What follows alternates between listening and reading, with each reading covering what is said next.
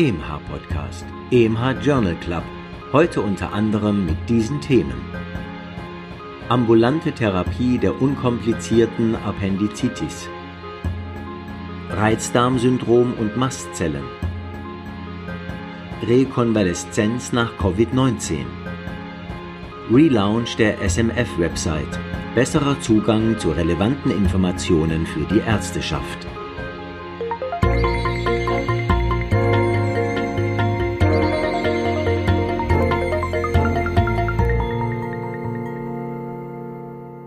Hallo und herzlich willkommen zu einer weiteren Folge des EMH Journal Club. Auch heute haben wir wieder viele interessante Studienzusammenfassungen für Sie bereit, die Professor Dr. Reto Krapf zusammengestellt hat und auch kommentiert. Der Sprecher ist Christian Heller und ich bin Nadja Petschinska, Redakteurin bei EMH, dem Schweizerischen Ärzteverlag. Und als letzte Zusammenfassung wartet noch etwas Spezielles auf Sie. Da möchten wir Sie kurz über die neu gestaltete Website des Swiss Medical Forum informieren. Die Adresse ist die alte geblieben. Sie finden die Website unter medicalforum.ch.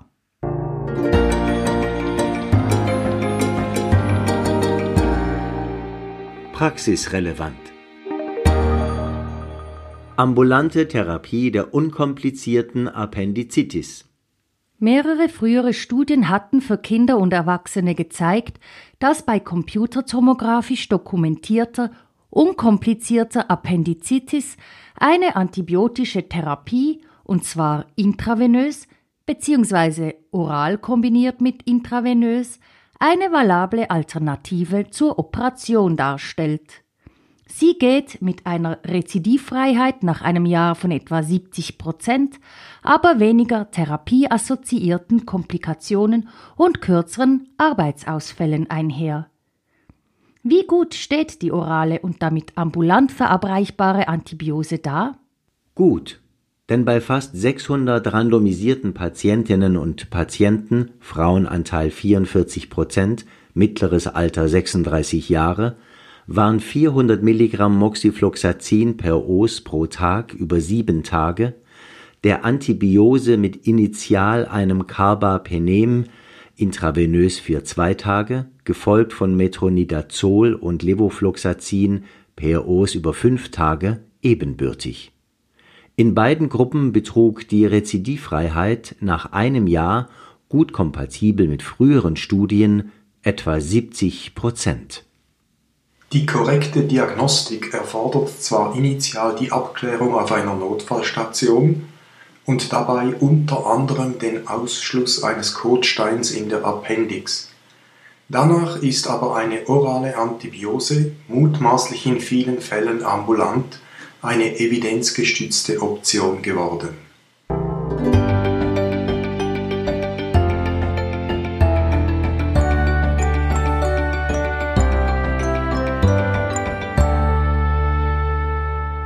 Vorhofflimmern.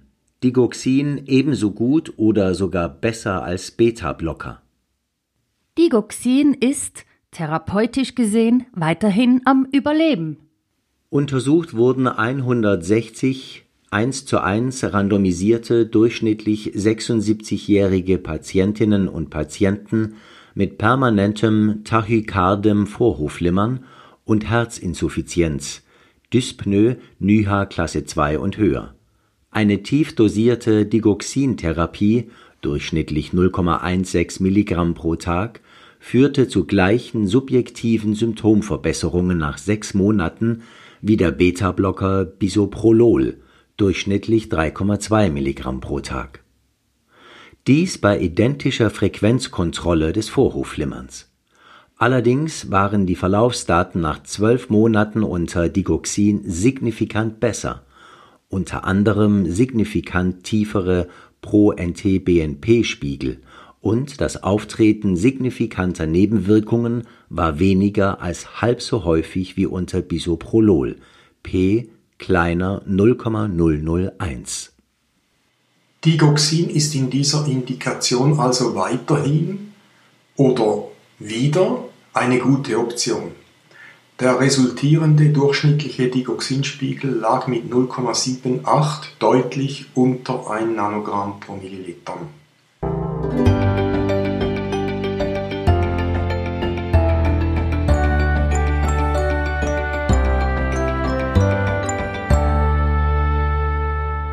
Komfort vor Eleganz. Neben den Hüttenwarten in den Schweizer Alpen wundern sich auch Hausärztinnen und Ärzte oftmals über inadäquates Schuhwerk. In einem Video sehen Sie die Schuhtypen, die in der Studie untersucht wurden.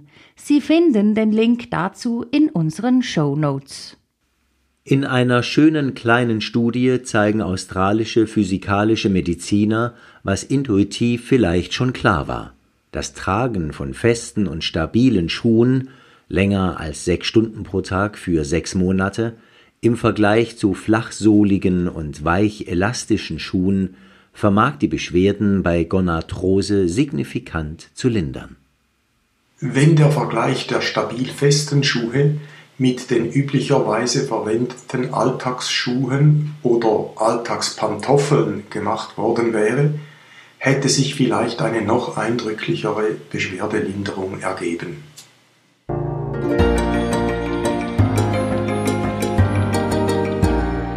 Neues aus der Biologie Reizdarmsyndrom und Mastzellen. Wechselnde Ausprägungen von Obstipation und Diarrhoe mit meist krampfartigen, auch postprandial auftretenden Schmerzen charakterisieren das Reizdarmsyndrom. Es soll in einer westlichen Allgemeinbevölkerung eine Prävalenz von etwa 10 Prozent aufweisen und tritt nicht selten zeitlich nach einer gastrointestinalen Infektion erstmals auf. Das Reizdarmsyndrom wird oft erst nach längeren diagnostischen Bemühungen inklusive der Spurabklärung und den klassischen Allergentests, die allesamt negativ ausfallen, diagnostiziert. In Mäuseexperimenten fand man, dass gewisse dietetische Antigene im Anschluss an eine gastrointestinale bakterielle Infektion zu einer Bildung von IgE-Antikörpern mit Spezifität für diese Nahrungsantigene und limitiert auf die gastrointestinale Mucosa, deshalb systemisch nicht nachweisbar, führen. Bei entsprechender Exposition werden mukosale Mastzellen IgE-abhängig degranuliert und die konsekutive Histaminfreisetzung führt anscheinend via den Histamin-1-Rezeptor zu Schmerzen. Gemessen wurde die Aktivität der murinen nozizeptiven viszeralen Nervenafferenzen. Im humanen Arm dieser Studie wurden Patientinnen und Patienten mit Reizdarmsyndrom und normale Kontrollpersonen sigmoidoskopiert. Verschiedene Nahrungsantigenmischungen wurden dabei instilliert (Gluten, Weizen, Soja, Milch) und lösten bei den Patientinnen und Patienten ein lokales Ödem und eine Mastzellaktivierung aus. Somit könnte eine lokale, mit den bisherigen Methoden nicht messbare Mastzellenaktivierung vor allem bei den postinfektiös aufgetretenen Reizdarmsyndromen eine Ursache für die Bauchschmerzen sein. Einige Hinweise, dass Histamin-1-Rezeptorantagonisten beim Reizdarmsyndrom wirksam sein könnten, bestehen seit einigen Jahren.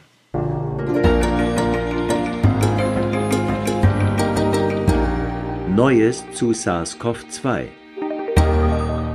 Ausscheidungsdynamik infektiöser Viren in einer Population schwer an Covid-19 erkrankter Patientinnen und Patienten, alle hospitalisiert, etwa 70 Prozent auf der Intensivstation, betrug die mittlere Dauer der Ausscheidung von zur Infektion befähigten Viren acht Tage nach Auftreten der ersten Symptome.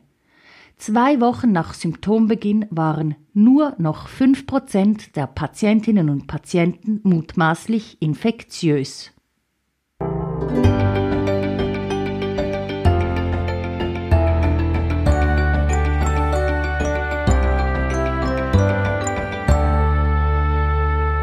Rekonvaleszenz nach Covid-19 Sechs Monate nach Überleben einer akuten Covid-19-Erkrankung waren die häufigsten Restbeschwerden Ermüdbarkeit, Muskelschwäche, Schlafstörungen sowie Angststörungen und Depressionen. Bei ehemals hospitalisierten, schwerer erkrankten Patientinnen und Patienten waren immer noch pulmonale Diffusionsstörungen und radiologische Abnormitäten fassbar.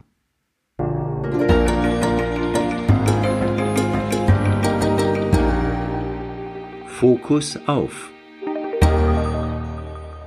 Heute wollen wir den Fokus auf die Myopie, also die Kurzsichtigkeit, richten. Anatomisch zu starkes Längenwachstum in der Kindheit. Die für eine spätere Myopie wichtige Wachstumsphase des Bulbus findet im Primarschulalter statt. Myopische Bulbi sind durchschnittlich 26 mm lang normal 23 mm. Bulbuslängen von über 30 mm bedeuten hohes Risiko für Sehbehinderung, inklusive Netzhautablösungen und Weitwinkelglaukome.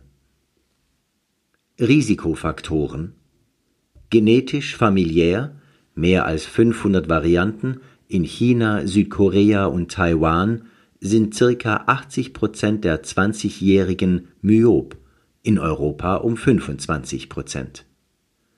Zu kurze Leseabstände, inklusive zu Smartphones, PC etc.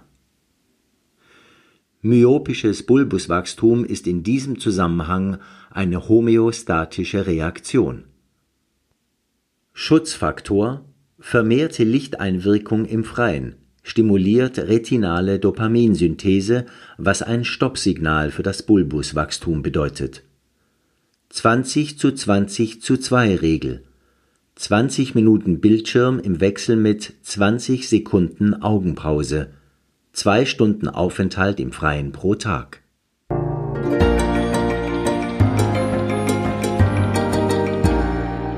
Immer noch lesenswert. Rapid progressive Glomerulonephritis diese Arbeit ist die klinisch-pathologische Erstbeschreibung von 46 Patienten mit einer akuten, schnell progredienten Glomerulonephritis. Dies ist bioptisch durch Nekrosen und zelluläre Proliferationen in der Bowmanschen Kapsel Kissenbildung charakterisiert und kann häufig im Rahmen eines pulmorenalen Syndroms auftreten. Zu jener Zeit konnte man Immunkomplexe oder Antibasalmembranantikörper Good Pasture als auslösende pathogenetische Faktoren nachweisen. Fielen diese negativ aus, sprach man noch von idiopathischer rapid progressiver Glomerulonephritis. Die antineutrophilen Zytoplasma-Antikörper waren noch nicht entdeckt worden. Dies erfolgt dann 1982, wobei die damals vermutete ursächliche Rolle von Arboviren die Zeit nicht überdauert hat.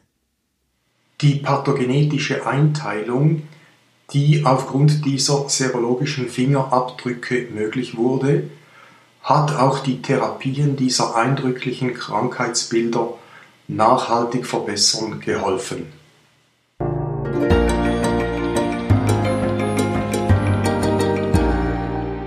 Auch noch aufgefallen. PACAP, ein protektives Palindrom. Wenn man in seiner klinischen Arbeit Patientinnen und Patienten mit Meningoenzephalitiden und ihren dramatischen Verläufen gesehen hat, würde man dem menschlichen Gehirn wohl kaum spezifische antimikrobielle Mechanismen zutrauen. Falsch, denn das PACAP, diese Abkürzung steht für Pituitary Adenylate Cyclase Activating Polypeptide, ein Neuropeptid, dessen Kernkompetenz in der Beeinflussung von Emotionen und Stressantworten liegt, wird bei bakteriellen und fungalen Infekten Staphylococcus aureus und Candida albicans bis zu 50-fach vermehrt synthetisiert und weist effektive antimikrobielle Eigenschaften auf. Gleichzeitig vermindert es die potenziell schädigende neuroinflammatorische Aktivität.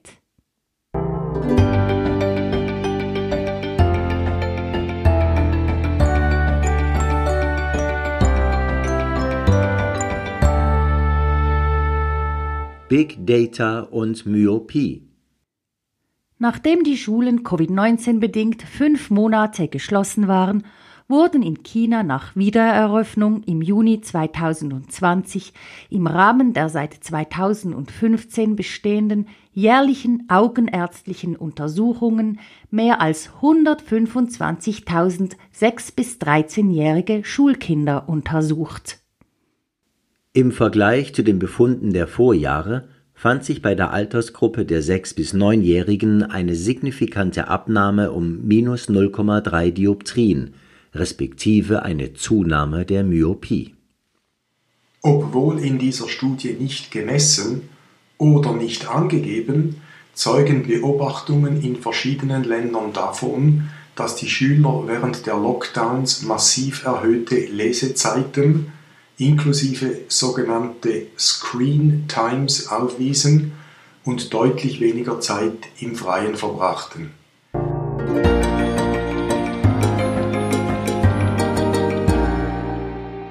Wussten Sie? Ein Konsum von Hühnereiern ist assoziiert mit oder es sind folgende Aussagen richtig.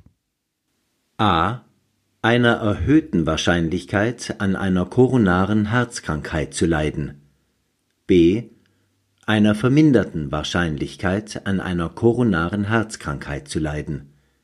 C Eierkonsum ist riskant, weil man dazu mehr Speck, Würstchen und Kochsalz isst. D. Eierkonsum ist gesund, weil Eier reich an Mineralien, Folsäure, Vitamin B12 und fettlöslichen Vitaminen sind. Oder E. Ein großes Ei enthält 300 Milligramm Cholesterol, weshalb die Cholesterinspiegel im Blut ansteigen.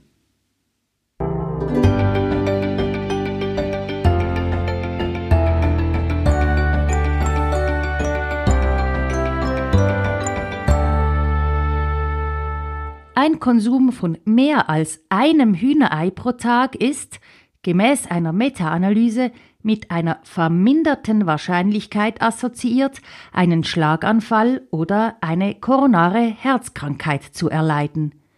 Richtig ist also die Antwort B. Eier sind reich an den genannten Substanzen aus Antwort D, also Mineralien, Folsäure, Vitamin B12 und fettlöslichen Vitaminen, aber ob diese den klinischen Effekt bedingen, ist kausal nicht geklärt. Die riskante Co-Konsumation von Eierspeisen mit Speck, Würstchen und erhöhten Kochsalzmengen, Scrambled Eggs, Tortillas etc. ist wahrscheinlich gegeben, aber trotzdem scheint der positive Effekt des Eierkonsums zu dominieren. Ein großes Hühnerei enthält etwa 180 Milligramm Cholesterol, aber es gibt keine überzeugende Evidenz, dass dadurch auch die Plasmacholesterolspiegel erhöht werden. Zum fehlenden Zusammenhang zwischen Eierkonsum und Plasmacholesterol gibt es einen unterhaltsamen Fallbericht, den zu lesen es sich immer noch lohnt. Ein 88-jähriger Mann, nach dem Tod seiner Ehefrau vereinsamt, mit einer Diagnose eines Morbus Alzheimer und einer Depression, konsumierte jahrelang 25 Eier pro Tag. Er war frei von kardiovaskulären Erkrankungen und sein Plasmacholesterol war normal, unter anderem wegen einer adaptativen Umwandlung von Cholesterol in Gallesäuren und einer reduzierten intestinalen Cholesterolabsorption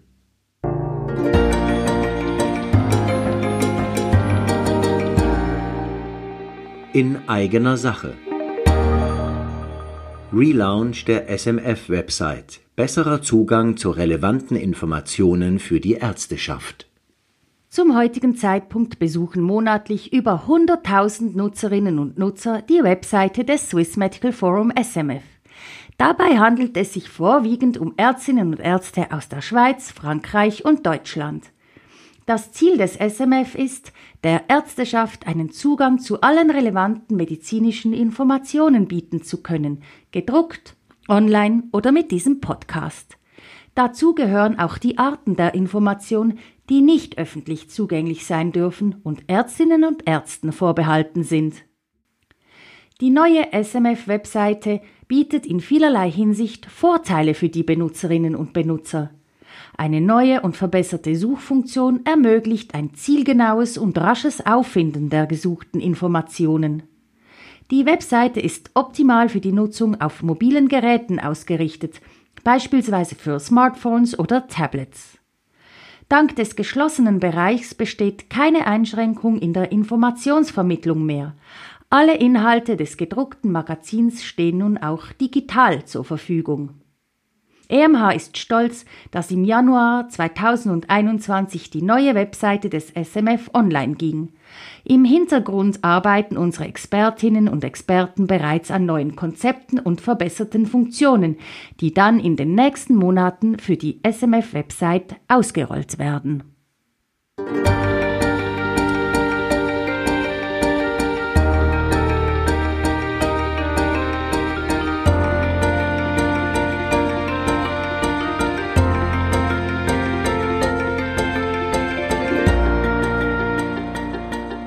Das ist er schon wieder gewesen, der EMH Journal Club von dieser Woche. Wenn Ihnen unser Podcast gefällt, Sie Änderungsvorschläge oder Kritik haben, dann schreiben Sie uns das doch. Die Mailadresse lautet podcast.emh.ch. Und wir würden uns freuen, wenn Sie diesen Podcast weiterempfehlen und abonnieren. Das können Sie überall dort tun, wo es Podcasts gibt. Der nächste Podcast erscheint am 3. März. Bis dahin, machen Sie es gut.